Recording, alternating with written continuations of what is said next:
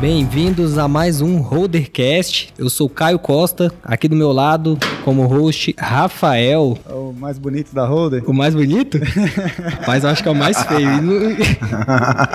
é muito feio. E hoje a gente trouxe quem aqui? Um cara que eu vou te falar, eu sou muito fã dele, tá? Eu acho que eu nunca falei isso pra ele, mas já de bastante tempo assim, eu acompanho o trabalho dele. São vários negócios. Então, Tarso Frota tá aqui com a gente. E também do lado dele, JP. Já esteve aqui também. JP da Looking Field, vários outros negócios também. Que se eu falar todos aqui, eu acho que nem, nem dá o tempo aqui do episódio, né? Só presença ilustre. Mas, Tarso, muito obrigado, tá? Por ter aceito esse convite. A gente tá bem feliz mesmo de ter você aqui. Eu acho que tem muito a compartilhar. E fale pra gente como que vai ser essa experiência, o que, que você espera. Fala um pouquinho de você, da sua história, o que, que você estudou.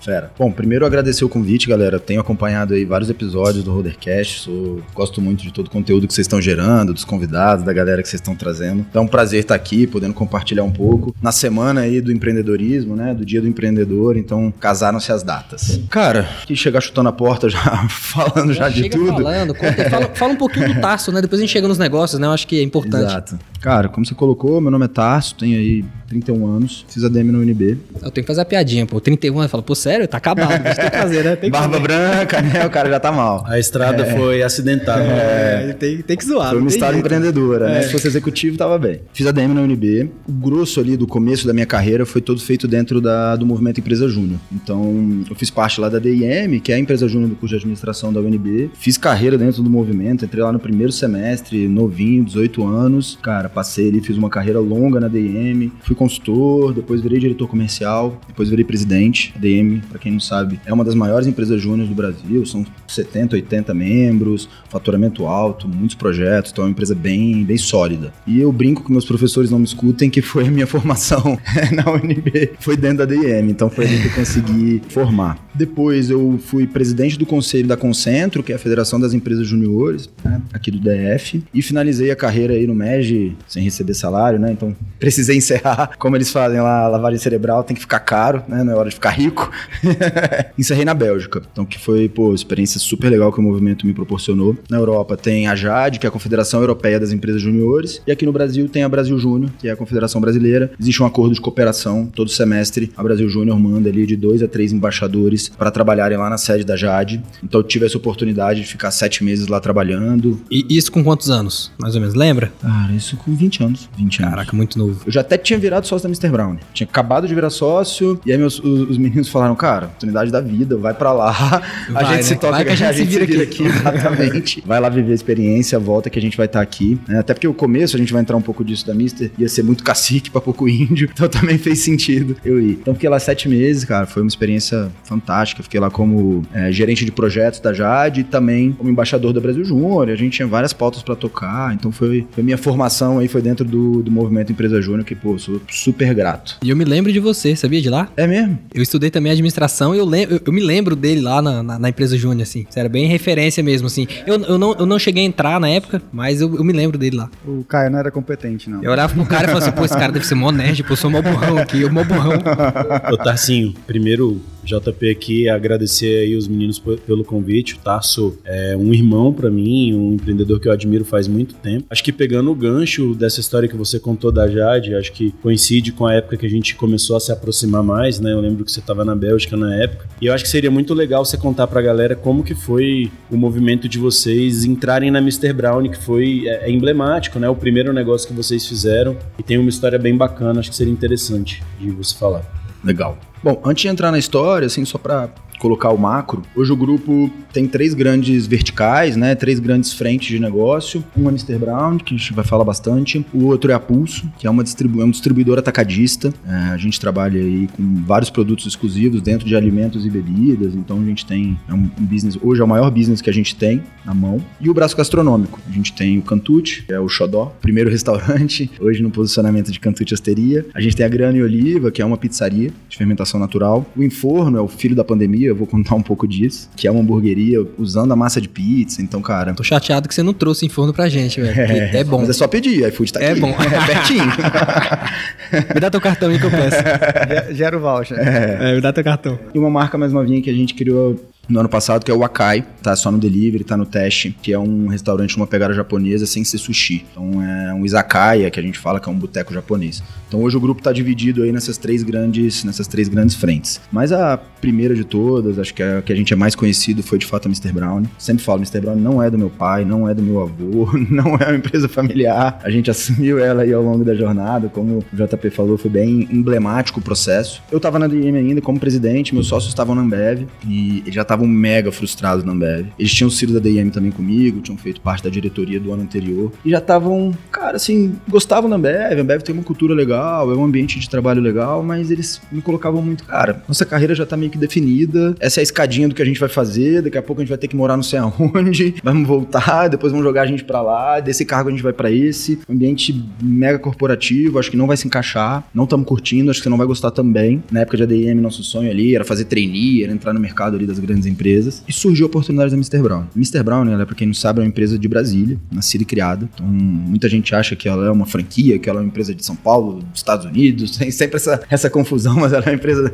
100% brasileira. Acho que é porque a marca é muito boa, né? A logo é boa, o nome é bom, acaba Exato. que dá uma confundida mesmo. Eu, eu sempre achei que era franquia, né? Eu fiquei sabendo que não era pelo Léo, né? Pelo Léo pelo Leonardo Vieira. Ele falou que não era franquia. Exatamente, que o Léo e o Edu são nossos sócios aí, entraram no ano passado, a gente vai contar um pouco disso. Então, é uma empresa de Brasília, desde 99, então é super antiga, muito antes aí da moda dos Brownies. Brownie tá no auge das- da moda, né? Tem várias marcas, todo estado tem as suas marcas. Mr. Brown já existia. O que, que aconteceu? Mr. Brown, ela, ela veio crescendo ao longo ali dessa da década, e os sócios, eles começaram Mr. Brown por necessidade. Então não tinham nenhuma formação de gestão, não tinham nenhuma base empreendedora. E o produto era muito bom, a marca era muito legal, mas o negócio em termos de gestão, de controle, financeiramente, estava muito solto. O negócio estava passando por sérias dificuldades. E aí, assim, de forma muito resumida, estava rolando um projeto de consultoria dentro da Mr. Brown para tentar ali organizar a casa. Surgiu a possibilidade de captar investidores e é aí que a gente entra nessa história. Eu sempre falo, não, nenhum dos sócios é ali de família rica, então não era, ah, pá, me dá aqui, vou comprar Mr. Brown e começar a carreira.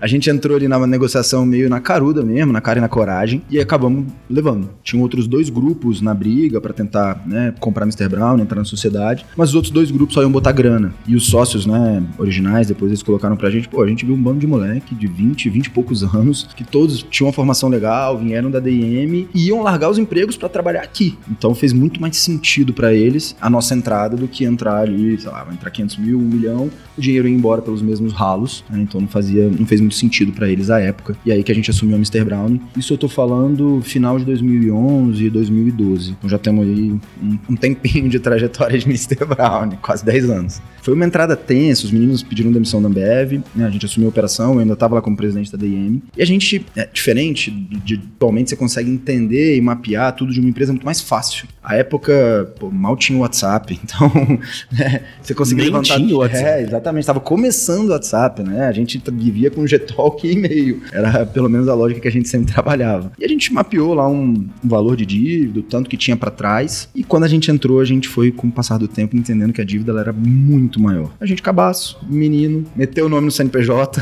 e aí começa a trajetória é, empreendedora, que foi Todo mundo sempre fala, nossa, tá ser sócio da Mr. Brown, não é que deve estar rico, gigante, eu vejo o Brown em todos os lugares, mas na verdade foi uma trajetória que até hoje, de fato, de recuperação. Consegui tirar ali todos os problemas, desde os problemas financeiros que eram gigantes, a dívida era muito alta, o valor que a gente pagava mês para banco era gigantesco, até todos os problemas de gestão, de controle, tinha muita coisa para organizar a Da, casa. da onde, só antecipando uma pergunta aqui, da, da onde veio o nome Mr. Brown? Sabe dizer ou não? Falou assim, não sei não, comprei esse negócio assim, já era, deu certo.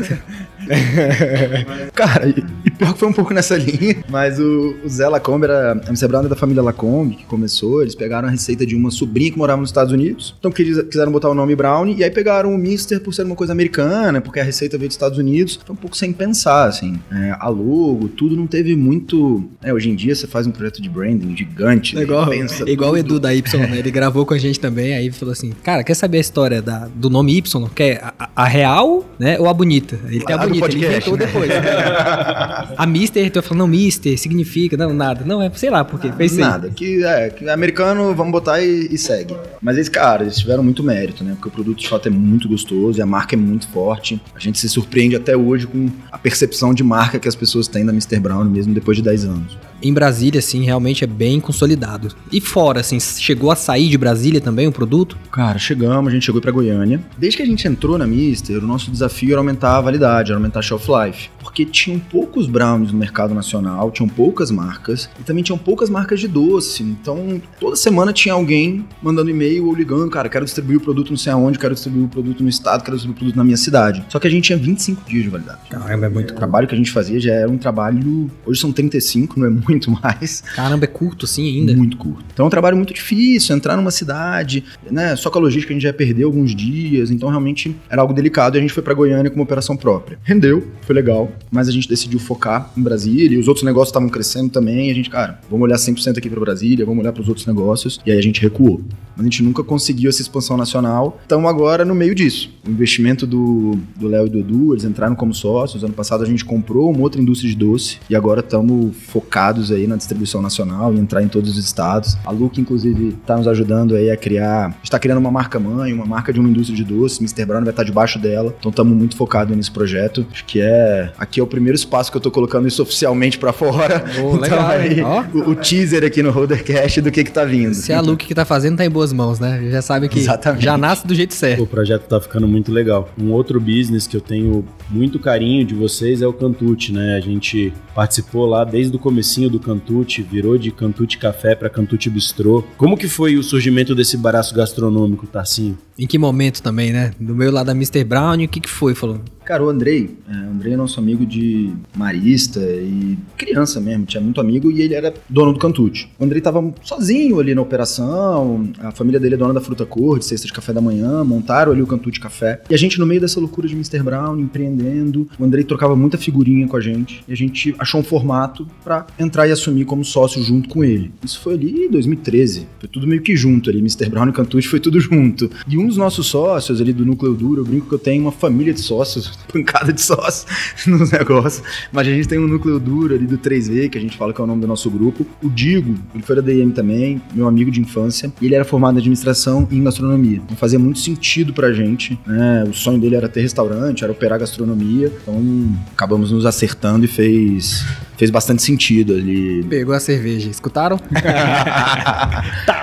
Então foi isso, no Cantute a gente entrou ali mais ou menos em 2013. O- o- Os mesmos sócios da, da Mister. os mesmos sócios da Mister, mais o Andrei. Aí, assim, a história da sociedade ela é longa, nem acho que vale a pena a gente entrar aqui no detalhe. Depois de um tempo a gente organizou a casa, então todo mundo é sócio com o mesmo percentual. Somos cinco sócios hoje no 3V, todo mundo tem ali a mesma lógica, né? De percentual em todas as empresas, a gente não tem nenhuma diferenciação. A gente equalizou isso ao longo do tempo, foi a melhor coisa que a gente fez. Então não tem mais, ah, pô, tá querendo crescer o negócio que eu não tenho participação, que eu sou pequeno. A gente conseguiu equalizar, então todo mundo tem a mesma participação nos três braços ali, nas três verticais. E, cara, o Cantute, pra gente é muito xodó, porque todo mundo gosta de gastronomia, dos sócios, todo mundo gosta de restaurante, gosta de viver isso. E também pelo case do sucesso. Ele era Cantute Café, eu falo isso com o Andrei, foi um pouco antes ali da moda dos cafés, o café tá explodindo agora, né? Na época ali, em 2011, já tinham muitos cafés, mas na lógica de posicionamento não tinha tanta força, ele era muito mais restaurante do que um café. E aí a gente transformou em bistrô e criou a lógica que tinha um propósito muito forte nosso de boa gastronomia a preço justo, que é o que nos acompanha até hoje ali no braço Mas a cerveja gastronômico. tá, tá, tá viva, ela tá É, A viva. cerveja tá animada.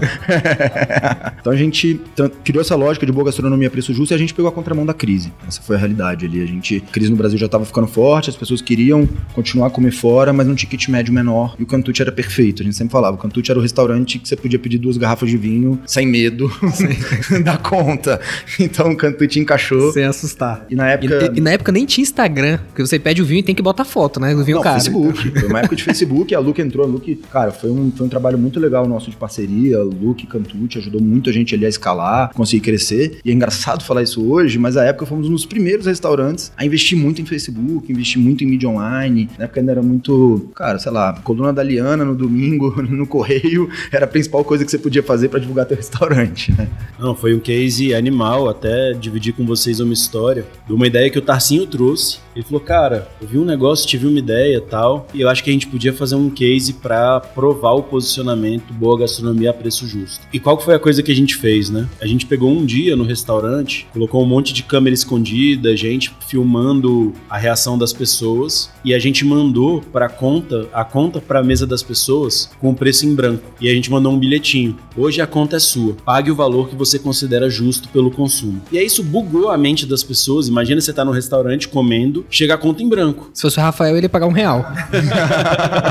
Ainda bem que a gente não convidou o Rafael nesse dia, mas acabou que foi muito legal porque a gente provou muito o posicionamento. Porque quando a gente foi recolher todos os valores que tinham sido pagos versus o que tinha sido consumido pelo preço do cardápio, deu 105% do preço do cardápio. Então quer dizer que o nosso preço estava muito justo. E aí esse foi, foi um case que foi mega premiado. A gente, como look, ganhou premiação nacional. Subimos junto no palco para poder pegar prêmio Colunistas Ouro, que a gente ganhou. Foi um insight que veio do Tarcinho, a gente executou junto. Eu acho que esse é um posicionamento que o Cantute carrega até hoje, né? Sim. Nosso mote total ali no Cantute, a gente sempre tá buscando por isso. Boa gastronomia, preço justo. E, e, e o Tassi ficou se coçando. Ele falou: vou dobrar o preço de tudo, porque vai dar certo.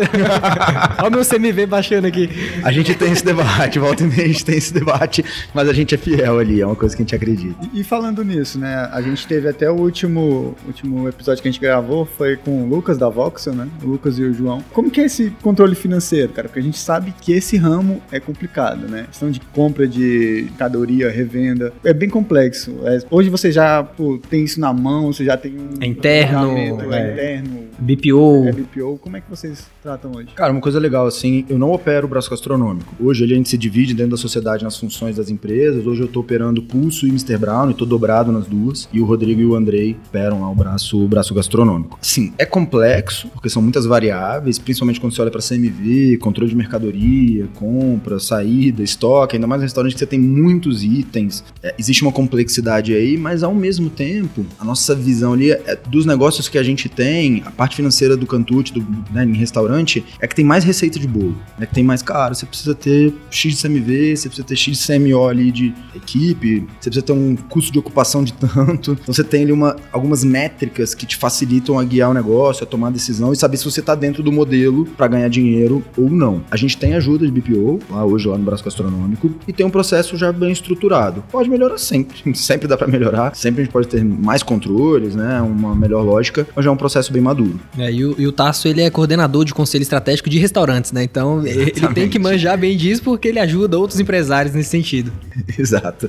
Hoje eu coordeno lá na Moai o grupo de bares e restaurantes. E foi engraçado, o JP e o Vini me, me convidaram, né, pra isso. Foi, pô, super legal esse convite. E... Mandar um abraço aí pro Vini também, Exato, Vini Postai. Vini Postai. Tá devendo, tá devendo aqui, né? Ele ele já marcou. Ele tá devendo, marcou umas seis vezes já e não Tá veio. estrela, o cara tá estrela, tá estrela, tá estrela. Manda o pix dele que eu vou pagar essa porra.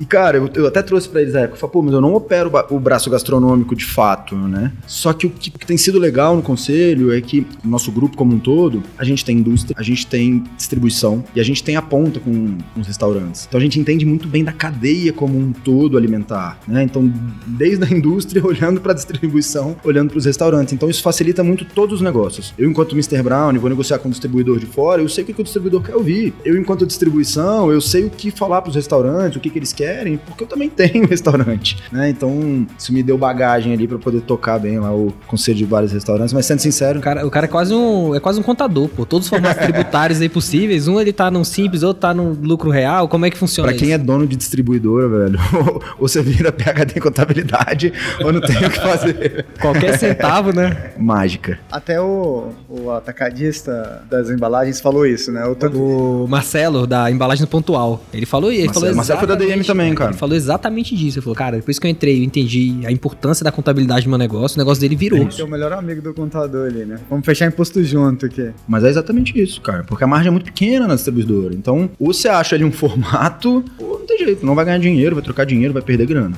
E Tasso, ainda falando um pouquinho de braço gastronômico, Cantute foi só Cantute com o braço gastronômico durante muito tempo, né? Como é que foi a decisão de arregaçar as mangas e transformar o braço, braço gastronômico de fato numa coisa diversificada? Acho que essa é uma dúvida que até eu tenho e que seria legal saber como foi esse processo para vocês. Legal, essa é uma pergunta boa, porque traz outras coisas ali também da jornada empreendedora. Bom, falei pra vocês, tem né, os três braços, mas ao longo desses últimos 10 anos a gente já se meteu num bando de empresa, a gente já teve vários outros projetos. A gente já foi dono, inclusive junto com, com os meninos da Luke, de um festival de cerveja artesanal, que era o Casa Bia. A gente tocou algumas edições. A gente já teve outra operação gastronômica, que era o Ramon Ramon. A gente já tem, brincou um pouco. Brincar é pesado, né? A gente já, é, Hoje a gente, já opera- brincar, né? a gente já operou consultoria. A gente já se meteu em, em vários outros negócios. No podcast ele fala assim, brincou. Aí por fora ele fala assim, a gente se... né? Brincou, brincou de perder dinheiro, né? Apanhou, é, exatamente. Chegou um momento que a gente tava com muitas frentes, com muitos negócios, e a gente entendeu que vamos redesenhar o todo. E a gente definiu o foco como uma coisa principal. Então a gente saiu de tudo, todos os outros braços que a gente tava, a gente se desligou, saiu, vendeu, passou, saímos de tudo e ficamos focados nos três: Cantucci, Pulso, que é a distribuidora, e Mr. Brown. E nesse processo também tava rolando a lógica da Mr. Brown das lojas. Até eu vi que vocês perguntaram pro Léo, pô, mas é uma franquia da loja, como é que é, né? O que, é da Mr. Brown? A gente foi pra lógica de venda direta, até porque a gente não tava conseguindo aumentar a validade do produto. Então, cara, vamos pra loja, a gente sabe operar isso por causa do Cantucci. E foi um modelo de negócio, uma tentativa que não deu certo. Então a gente tava, cara, vamos focar nesses três, vamos focar nisso, não vamos abrir coisa nova, não vamos usar, vamos fazer os três virarem, os três gerarem margem, os três darem grana. Aí passaram-se ali dois anos nessa do foco, a gente sempre coçando, né? Ali com um milhão de oportunidades.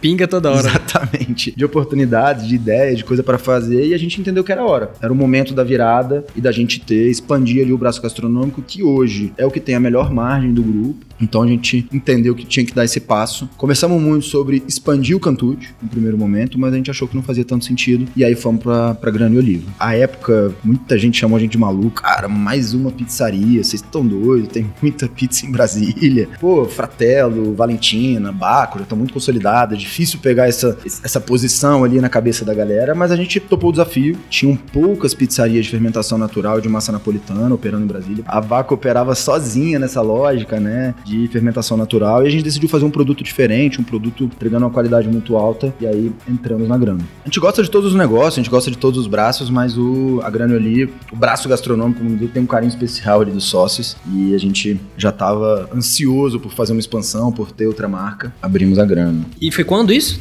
Mais ou menos? Cara, aí veio o nosso azar. Foi logo pré-pandemia. Ah, recente, A pô. gente abriu dezembro de 19, bem recente. Esse movimento do foco, que a gente saiu de todos os negócios, de todos os outros bra- os braços, isso foi em 2017 mais ou menos, foi em 2017. Então a gente ficou dois aninhos focado nos três negócios, e aí final de 19 abrimos a grana. Uma coisa, todo mundo que escuta o, o podcast, né? Eu tive até feedbacks, assim, né? A galera quer muito saber, tipo, cara, eu quero começar meu negócio, né? Cara, tem muito negócio, tu deve ter passado por isso várias vezes, né? Tipo, onde é que é o ponto inicial ali, né? Qual a primeira coisa a se fazer, né? Cara, engraçado que essa é a pergunta que mais volta e meia me chamam pra falar em algum evento, falar em algum lugar, falo, eu acabo falando muito lá na UNB, pessoal de empresa júnior. E essa é uma das principais perguntas que fazem. Minha resposta ela é simples: começar, dar o primeiro passo. As pessoas sempre querem ter o momento perfeito para começar a empreender, a, a grande ideia de negócio. né? Hoje em dia empreender é, vende-se muito o mundo cor-de-rosa do empreendedorismo. Gourmetizou, né? Exatamente. Pô, falar que é empreendedor é chique, é legal, botar no Instagram. CEO. Sou empreendedor, CEO. CEO, exatamente. Então,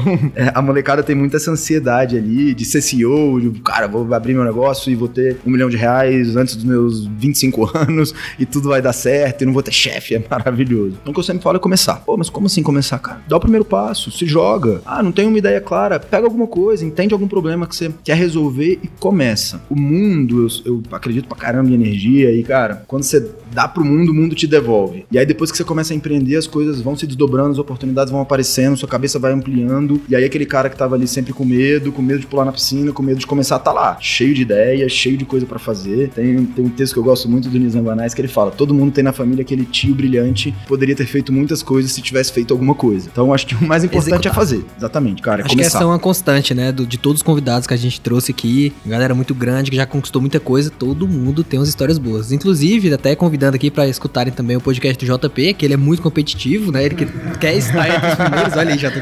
Olha essa propaganda, cara. E. Fazendo merchan, né? Se você tá aí, escutou o podcast do Tarcinho, tem o meu lá também, é legal. Campeão de tênis É. aí, o cara não é Aí brincadeira, não. sim, campeão de tênis, Cara, ó. tá- Cara, na, na hora que eu vi lá, né, no, eu vi no Instagram do Gui, né, aí eu falei, cara, o, bicho é competitivo. O cara tá perder, não. É, campeão de tênis da Voga. É isso, é uma jornada bem difícil mesmo. Então, até quando a gente fala assim, ah, eu brinquei de algumas coisas e tal, tudo isso é aprendizado. E ele errou porque ele não teve medo. E as pessoas têm muito medo. Eu percebo isso também, as pessoas, cara, o que, que eu faço? Começa. Cara, abre o Instagram, começa a vender, começa a vender para amigo. Eu comecei a vender na mochila nas costas, ia de bicicleta pra minha primeira loja. E as coisas vão acontecendo. O Rafael tem uma história bem bonita também, né, Rafael? Eu, eu, eu sempre gosto de falar disso, que o Rafael, pô, já trabalhou com, como office boy, ele já deu banho em cachorro em, em pet shop. O que mais? Falei. Cara, já entreguei panfleto em sinal, já. Não, mas fala só as coisas listas, tá? Aqui, por favor. por favor. Tá gravado, Você ganha cara. um pouco dinheiro. Mas uma, uma coisa que eu achei interessante que o Tasso falou é a questão que, tipo, muita gente prega isso, né? Apenas comece, né? Você tem que apenas começar. A coragem gente encontra no caminho. Tem uma frase que eu gosto bastante. E tem a coisa, a questão da energia também e o universo, né? Tipo, quando você joga pro universo, tem o cara do. acho que- não sou muito bom de nome, o cara do Banco Black, né? Ele foi lá no banco pedir um crédito pro gerente, né? Pra trocar os equipamentos dele e o gerente não deu, negou. Ele saiu do banco e falou pro amigo dele, né? Que tava com ele, sócio na época. Cara, eu vou ter um banco, eu vou ter um banco. Aí o cara falou: Você tá louco?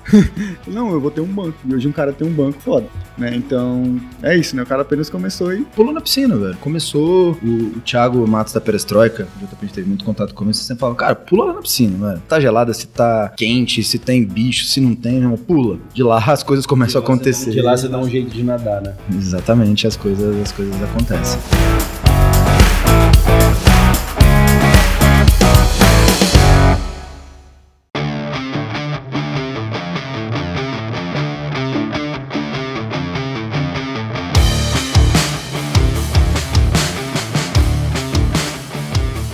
Eu acho que seria legal, Tarcinho, falar agora um pouco do terceiro braço que a gente ainda não explorou, né? E a Pulso também é um, é um case mega interessante de vocês, que nasce dentro do próprio negócio. Conta pra gente um pouquinho de- desse braço que pouca gente conhece, né? É o braço que eu venho tocando ah, desde 2015. Eu tava praticamente só na Pulso, mas ainda fiquei como era o Tarso da, da Mr. Brown e o Tarso do Cantucci. A Pulso é filha da Mr. Brown, essa história é legal. E assim, também é uma história legal em termos de movimento empreendedor, de como a gente pensou como uma coisa aconteceu. É legal porque deu certo, né? Tem vários momentos que deu errado, a gente não conta.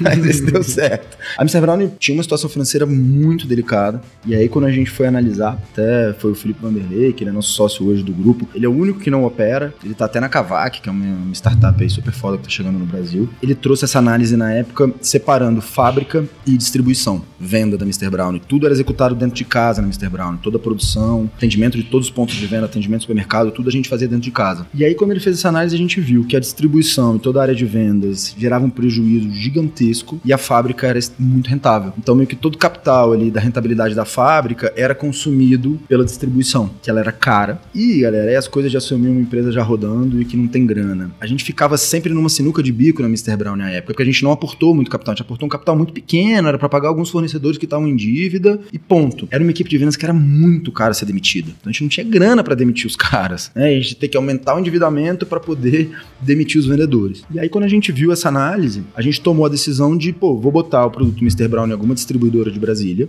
vamos fazendo capital e a gente mata, né, a equipe de vendas, a gente vai aos poucos demitindo, mas a gente vai estar mais tranquilo, respirando, porque a fábrica tem margem, então a gente consegue pagar, né, um novo empréstimo e a gente mata a equipe de vendas. E aí quando a gente começou a sentar com algumas distribuidoras, a gente viu que a coisa não ia encaixar. Era um produto de 25 dias de validade, super barato. Você pega uma distribuidora que tem aí mil itens, um atacadista desse gigante tem, o cara vende dois mil produtos. Cara, na época era Palm Top, né? Então, pô, a gente falava, cara, o produto vai ficar perdido lá no Palm do vendedor, ele não vai lembrar de vender Brown. Ele vai vender lá açúcar, farinha, vai vender todos os outros produtos e vai esquecer de vender o Brown. Então a gente vai acabar não conseguindo crescer, ou pelo contrário, a gente vai diminuir de tamanho indo para alguma distribuidora. A gente ainda é jovem, 20 e poucos anos, corajoso, né? Ainda cheio de gás. Ah, então vamos abrir a nossa distribuidora, porra. Ah, nessa aqui, vamos pular nessa piscina aí, pô, cheia de não- escorpião. Não ninguém. Vamos abrir nossa distribuidora que a coisa vai, vai acontecer. E aí que nasce a Pulso. Então a Pulso ela nasceu de como um filho mesmo, a filha da Mr. Brown. Pegamos toda a área de vendas da Pulso,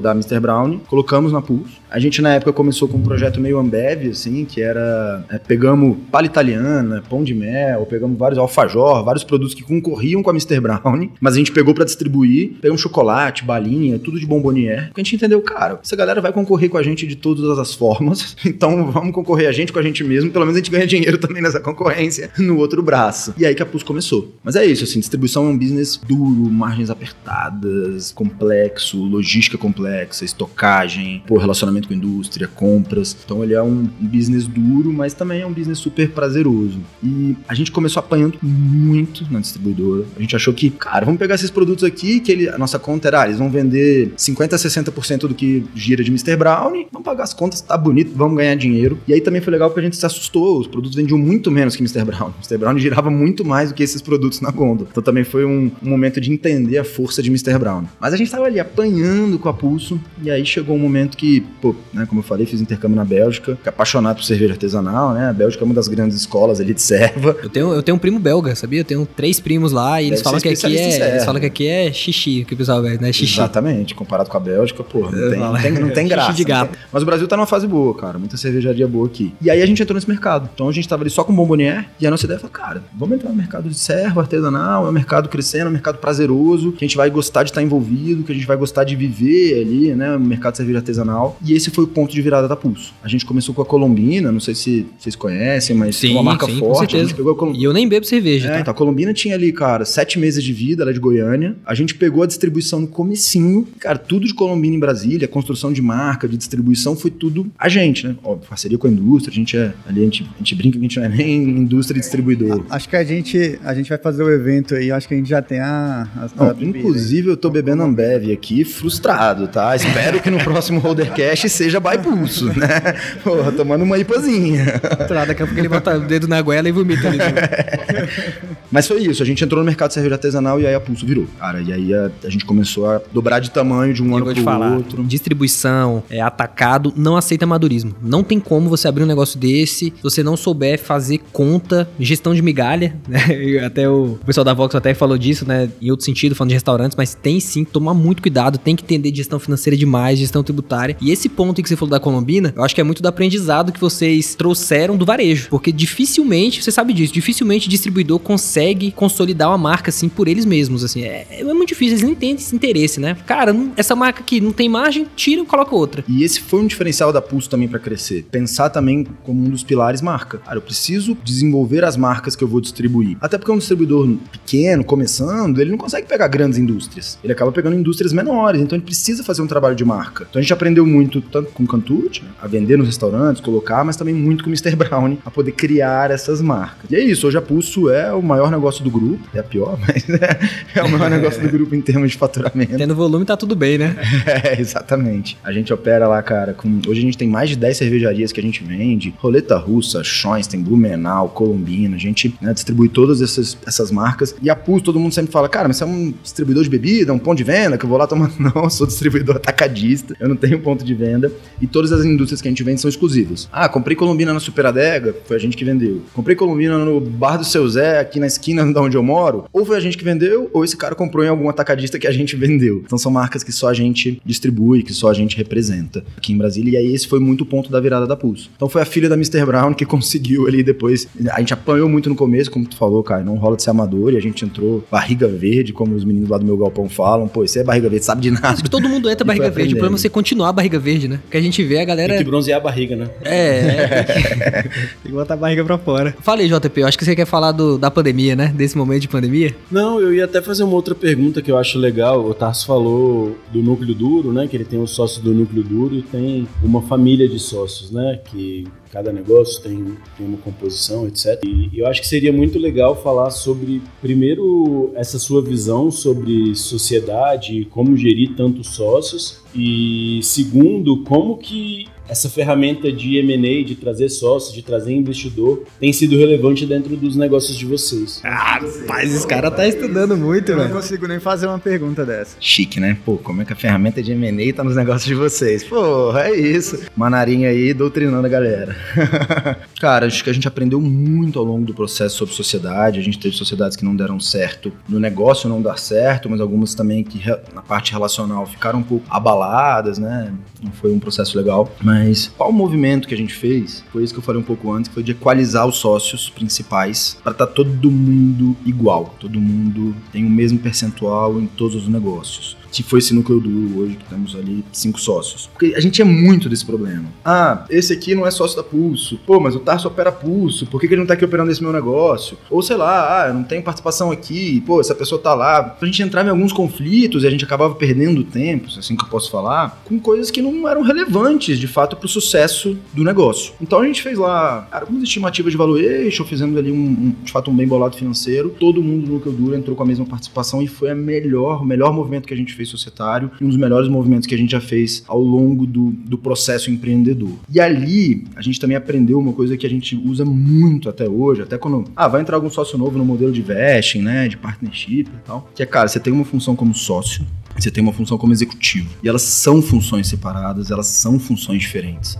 Isso pra gente foi um salto de maturidade gigante, porque isso acabava se confundindo. E é isso, cara. Hoje você tá como executivo da empresa tal, da empresa tal. Mas você tem participação como sócio papel como sócio, responsabilidade como sócio, o grupo como um todo. Então quando a gente entendeu esses papéis, a coisa ficou até um pouco mais leve, coisa ficou mais clara, né? Em termos de, de expectativas, porque no final, tudo uma questão de expectativa, né? Um sócio tá esperando outro, outro tá esperando outra coisa, eu acho que a remuneração vai ser essa, o trabalho vai ser esse. Então a gente conseguiu equalizar bem é, a lógica das, das expectativas. Então, até para os sócios que não são, né, vamos colocar desse núcleo duro, a gente tem investidores, a gente tem uma, uma molecada que está crescendo com a gente, que está virando sócio, a gente tem muito essa, esse papo aberto. Cara, as coisas claras, as coisas conversadas, sem ter ali né, nada nos bastidores que as pessoas não sabem. Cara, tá tudo aqui definido, claro, as expectativas estão né, bem colocadas para fora, né? Não tem nada aqui para dentro que o núcleo duro sabe, mas que os outros sócios não sabem. Não, tá tudo muito bem definido, todo mundo sabe seu papel, todo mundo tem as expectativas definidas. A época foi a gente. A época foi a gente. A gente teve apoio também né, do escritório, que estava com a gente à época, mas foi muito nosso. Foi muito nosso a gente fazer o desenho. Foi na época que a gente estava abrindo a loja da Mr. Brown. Então a gente estava abrindo a loja da 103, a gente precisava de, um investimento, loja até que, que o Caio assumiu agora, né, o ponto. Então a gente, naquele momento, a gente casou todos os investimentos, todas as participações e equalizou. Até brinco, galera, que a gente tem uma sociedade comunista. É. Por quê? Para não ter também nenhuma diferença entre remuneração. Pô, mas peraí, a Pulso tá gigante, quero trabalhar lá, vai pagar um salário melhor, um prolabore melhor e tal. No núcleo duro, todo mundo bota a grana no pote e a grana é dividida igualmente entre os quatro, né? Que somos quatro operadores. O, o Vanderlei não é operador, então ele não entra nessa. Mas todo mundo bota a grana no pote e a gente divide igualmente para não ter isso, cara. Tô trabalhando aqui no, no, negócio maior, menor, que dá mais grana, dá menos grana, mas o outro tá lá trabalhando para mim também, da mesma forma, e tá pensando em crescer equity, tá pensando em crescer né, os negócios, então tudo fica mais Perfeito. leve. E, e, chegou nesse tamanho pela sociedade, né? Eu, eu tinha uma visão muito ruim de sociedade, o Rafael lembra disso. É, eu abri a Pump Suplementos, o Açaí Puríssimo, tudo sozinho, velho. O pessoal fala assim, cara, sócio. Eu falei, cara, sócio é bom pra clube. eu falava isso. Eu já tive um, uma experiência ruim de sociedade, cara, e foi muito traumática, assim. Eu odiava sócio e não queria saber disso. E hoje eu mudei completamente minha percepção, assim. Sócio, sociedade ruim, é bom falar isso, é sociedade com sócio ruim. Aí é ruim mesmo. Ou com as expectativas mal definidas, com é, os papéis não tão claros, velho. Quando os papéis estão claros, cara, o seu papel é esse. Pô, ponto, tá tudo bem.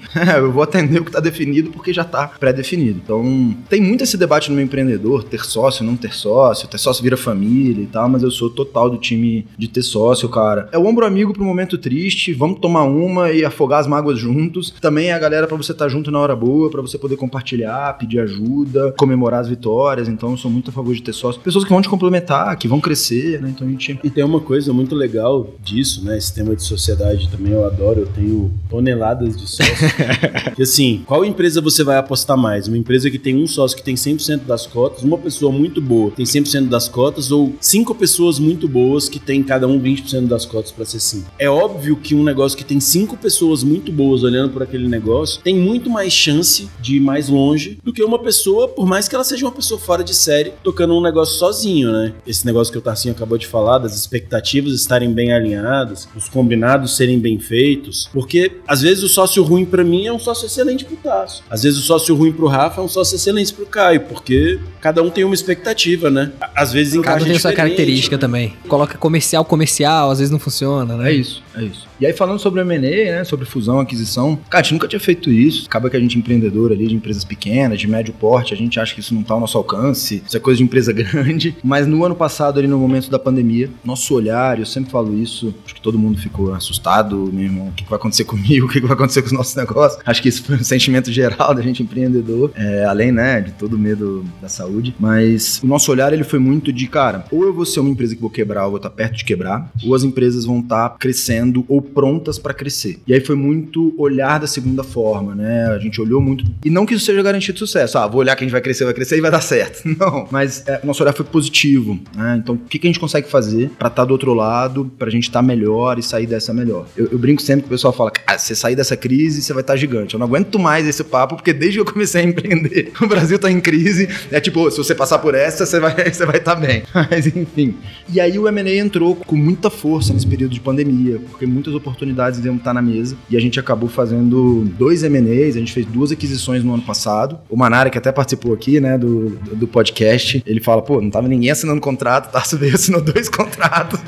então, tava o mercado todo parado e eles aceleraram pela Pulso, na distribuidora. A gente comprou um outro concorrente, que era a BSB Trade, que era uma empresa que a gente sempre admirava, os caras eram top of mind de cerveja artesanal, era uma empresa mais antiga, maior que a gente, tinha, né, uma lógica de portfólio de produtos que a gente sempre gostou, queria ter e a gente entendeu ali no momento da pandemia que você sai do valuation e você começa a debater um pouco sobre valores absolutos, valores que as coisas ficam justas para o negócio acontecer. Então foi uma oportunidade boa. É, a empresa não estava mal, a BSB Trade estava super bem, é uma empresa, cara, com liquidez, tudo estava acontecendo, né? Dava lucro, dava grana, mas surgiu a oportunidade, os sócios estavam abertos a negociar e a gente entrou de cabeça e fizemos essa aquisição. Foi uma aquisição delicada. Não delicada porque ela foi tensa, mas porque ela foi muito trabalhosa. A gente decidiu não captar captar investidor qualificado, a gente decidiu fazer cota, pegar investidores próximos, era a nossa primeira aquisição. Então a gente decidiu de fato pegar, a gente separou em seis cotas, pegamos ali pessoas próximas, amigos mesmo, que a gente tinha um interesse em investir e fizemos essa aquisição. E aí a gente gostou,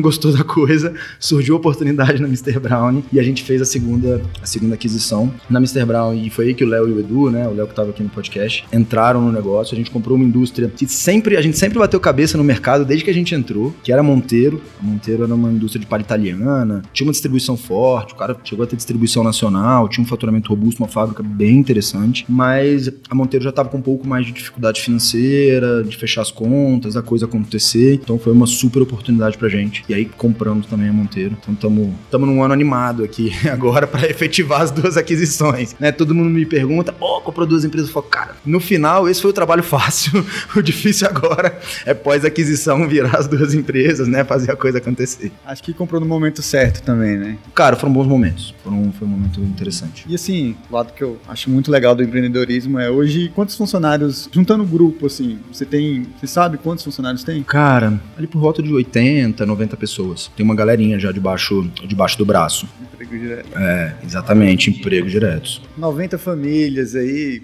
vezes quatro, né, de cada família. E, é, e o indireto a gente tem bastante, porque na Pulso, por exemplo, a gente chegou um momento que a gente tirou a operação logística, então eu não entrego a entrega toda da Pulso, não, não são carros próprios, não é equipe própria. Até o, o Felipe da Moving, que ele é da Moai, é um cara super parceiro. Com ele ele, é, ele, ele opera aí... Nosso cliente. Ele opera nossa, exatamente, é cliente de vocês, sei disso. A gente, ele opera lá toda a nossa, a nossa logística. Isso da família, cara, a gente ter essa responsabilidade, eu sempre falo isso pra molecada. Ah, empreender é bom demais, eu não vou ter chefe, não sei o que, só coisa boa. Cara, é delicado o processo, porque é isso, no começo da Mr. Brown eu lembro bem disso, a gente ficou, putz, era muito estressante. Chegar dia 3 e você não saber como vai pagar a folha. Na época tinham 10 pessoas. Cara, 10 famílias, todo mundo contando com essa grana, meu irmão, como é que eu vou pagar a folha dessa galera? Como é que a coisa vai acontecer? Cielo. É uma pressão, é, é uma pressão que eu não desejo, cara, para ninguém, assim. É isso, é uma responsabilidade grande empreender. Ao mesmo tempo que é prazeroso você gerar emprego, você tá ajudando toda essa galera, você também tem uma responsabilidade grande, né, associada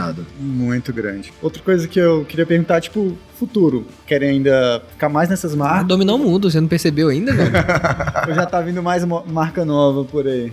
Engraçado isso, quando a gente, a gente veio de administração, da empresa júnior, então, pô, fazer estratégia, estratégia bem feita, tudo era ali, cara, que a gente gostava. A gente sempre volta essa história. A primeira estratégia que a gente fez da Mr. Brown, é, a estratégia era mais complexa que o negócio. Porque foi um BSC, que é lá uma ferramenta toda complexa, com um milhão de indicadores, um milhão de objetivos estratégicos de causa e efeito. Hoje a gente tem bem consolidado o processo estratégico ali das empresas, a gente bota bastante energia, atenção nisso, mas eu gosto de falar sempre do próximo galho. A gente não tem uma visão ou uma estratégia de olhar muito lá para frente. Cara, o mercado muda muito rápido, a gente tá num mundo que a tecnologia tem mudado, né, crescendo em progressão geométrica. Então você fazer esses planos de muito longo prazo, ah, visão 2035 da empresa, eu acho isso muito pouco sólido. Então a nossa visão sempre é ali, cara, uma estratégia de dois anos, isso é o próximo galho para cada negócio. E aí, pô, o macaco tá na floresta, ele tá olhando pro próximo galho. Ele não tá olhando o galho lá de um quilômetro na frente, porque se ele olhar o galho de um quilômetro na frente, ele cai. Ele não consegue pegar o próximo galho.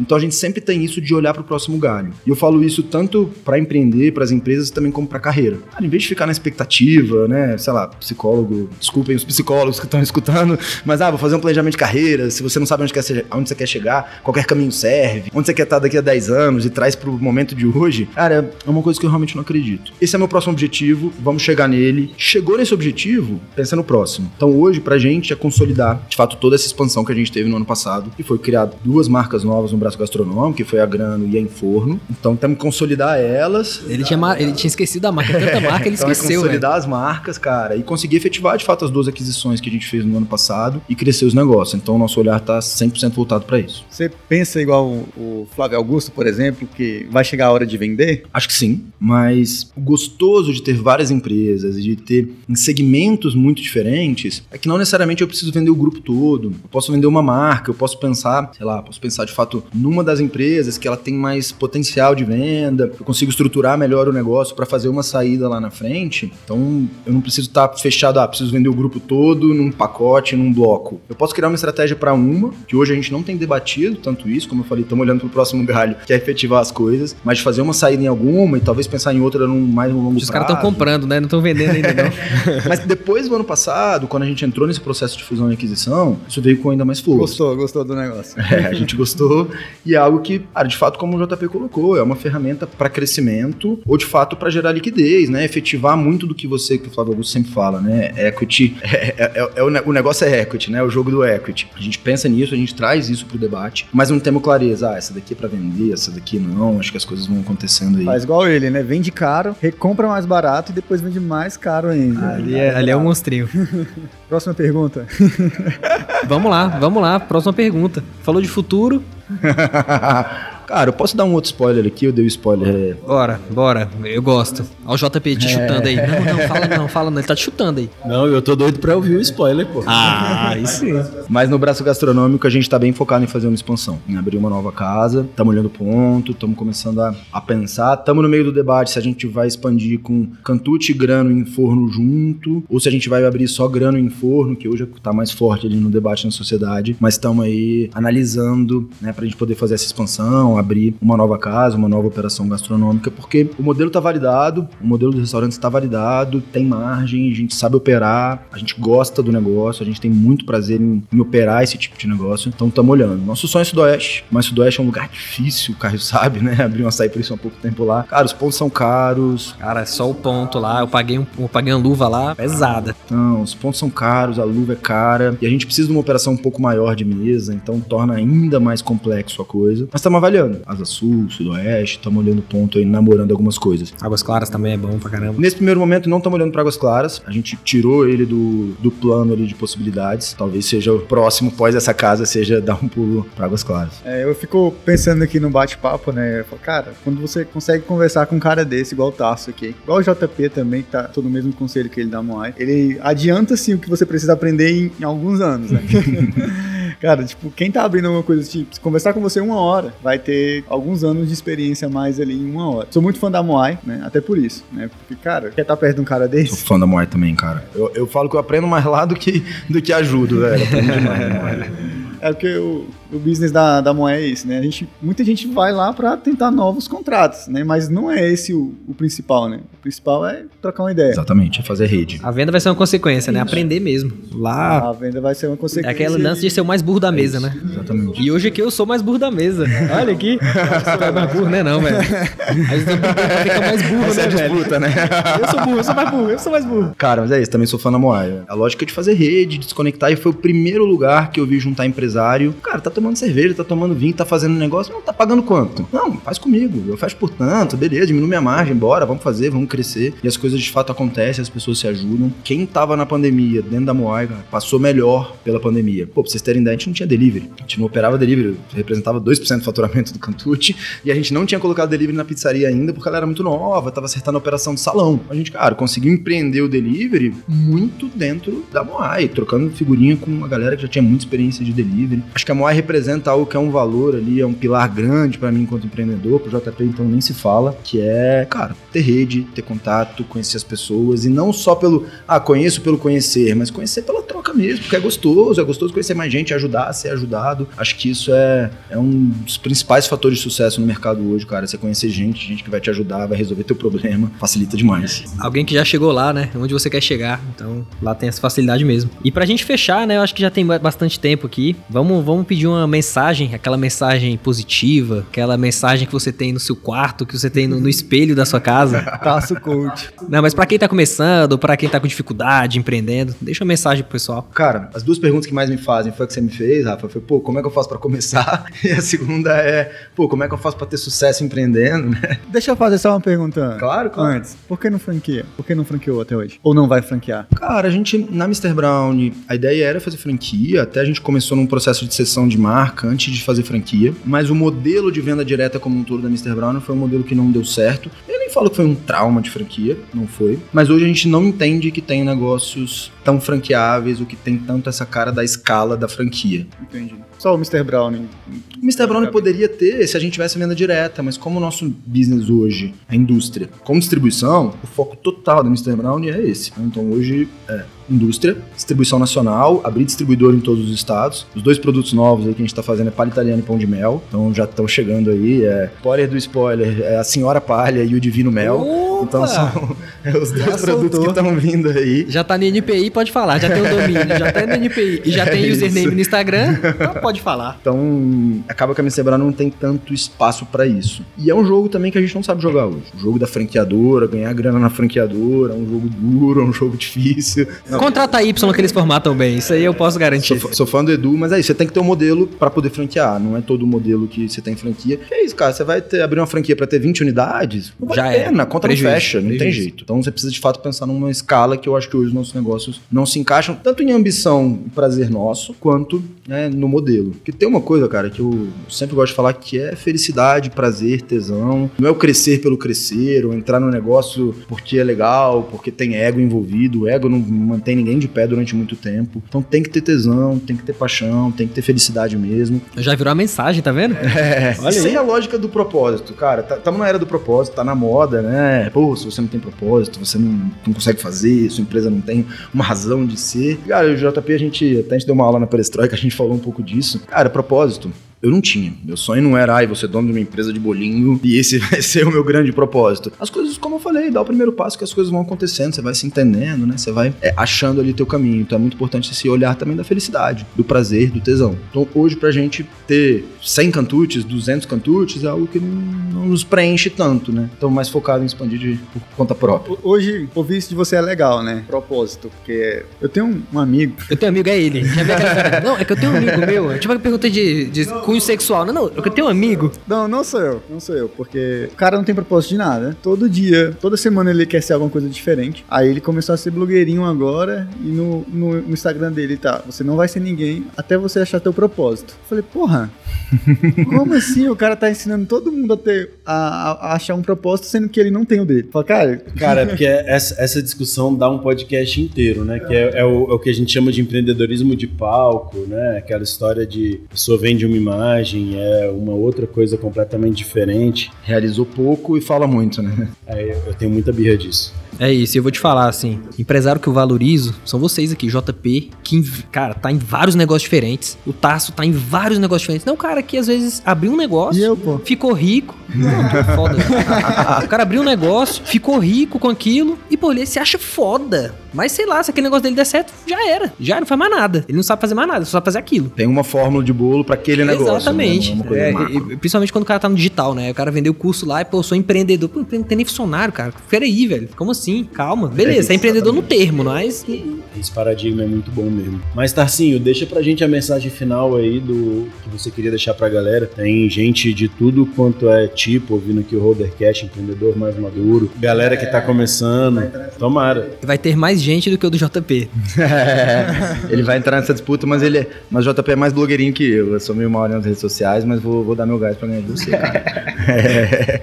Cara, o que eu tava falando, a segunda pergunta que mais me fazem de como começar é, pô, como ter sucesso empreendendo e tal, tem vários negócios. Acho que primeiro, não tem receita de bolo. Não acreditem nas receitas de bolo, faz isso, mais isso que vai dar certo. Eu acho que gestão, negócio, é, é muito contingencial, cada negócio tem sua contingência do seu momento, do seu momento no mundo, no Brasil, na sociedade que, que é formada. Ah, pô, a roda contabilidade tá dando certo, não significa que deu certo por isso, que outra contabilidade necessariamente vai dar certo. Então eu não acredito muito nessa receita de bolo. O que eu acredito mesmo é resiliência. Todo empreendedor de sucesso, basicamente, ele teve resiliência de persistir e de continuar e de seguir no caminho e pivotar e mudar e chegar para ter sucesso lá no final. É um fato que todo mundo ali da minha diretoria de ADM, olhando dos 20 aos 30 anos, que foram pro mercado executivo, viraram trainees, entraram nas startups, cara, fizeram mais dinheiro, tiveram uma vida talvez mais tranquila, não que ser executivo seja fácil, né? Não tô nenhum demérito a eles, mas o importante é persistir.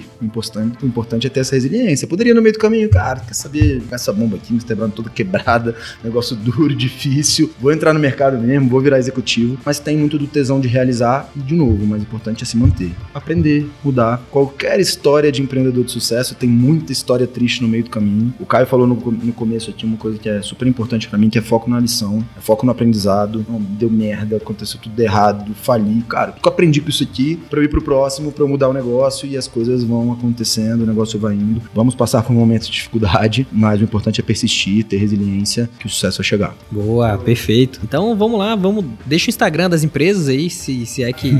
Cara, eu acho que é, que é melhor ele passar um texto pra gente e a gente colocar na descrição do episódio.